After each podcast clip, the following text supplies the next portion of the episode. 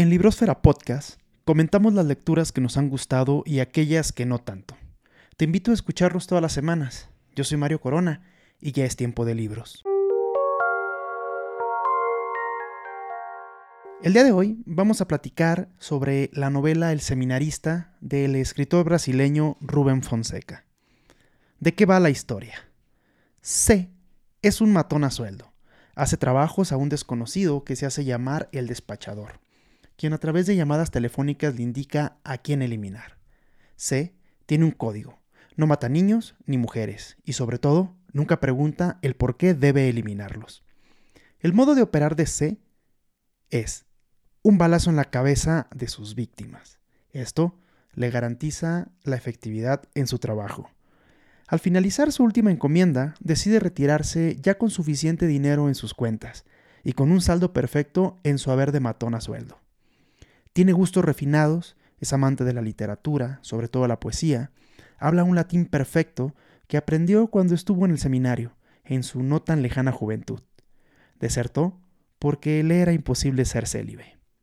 Una vez retirado y paseando por algunos bares, se topa con Kirsten, una bella mujer de padres alemanes, de la cual queda enamorado como un loco. Después de algunas salidas y coqueteos mutuos, deciden vivir juntos.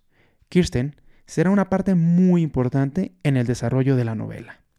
Nuestro protagonista debe de andarse con mucho cuidado, porque un adinerado villano quiere su cabeza, y todo por cierta información que nuestro protagonista tiene y que obtuvo de forma azarosa.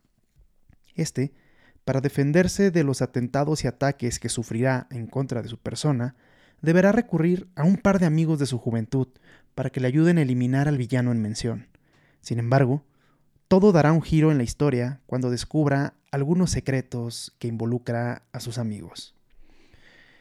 Haciendo algunos comentarios a esta novela, considero que fue escrita sin pelos en la lengua, o sea, al mero estilo fonsequiano. La edición está hecha por la editorial Cal y Arena, una editorial mexicana.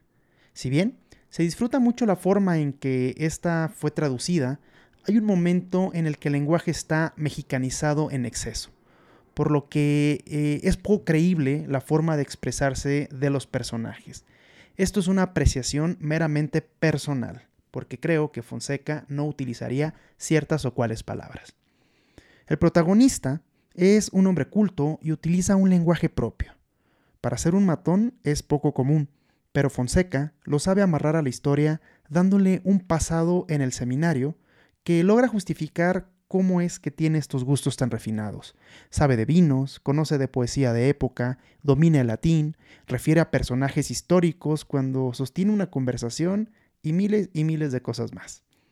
De la novela, existe algo que quizá lo noté muy poco verosímil, que es el atontamiento que tiene el personaje principal con la mujer de la cual se enamora.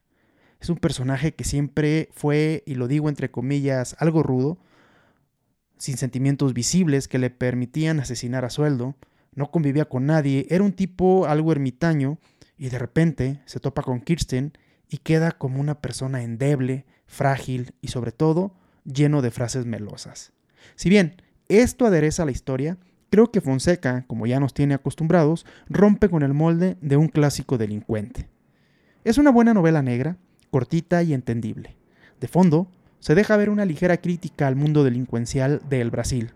Es un texto donde Fonseca se luce con el amplio conocimiento de los temas que se abordan en la historia. Muchas gracias por escuchar Librosfera Podcast. Nos vemos en el próximo episodio.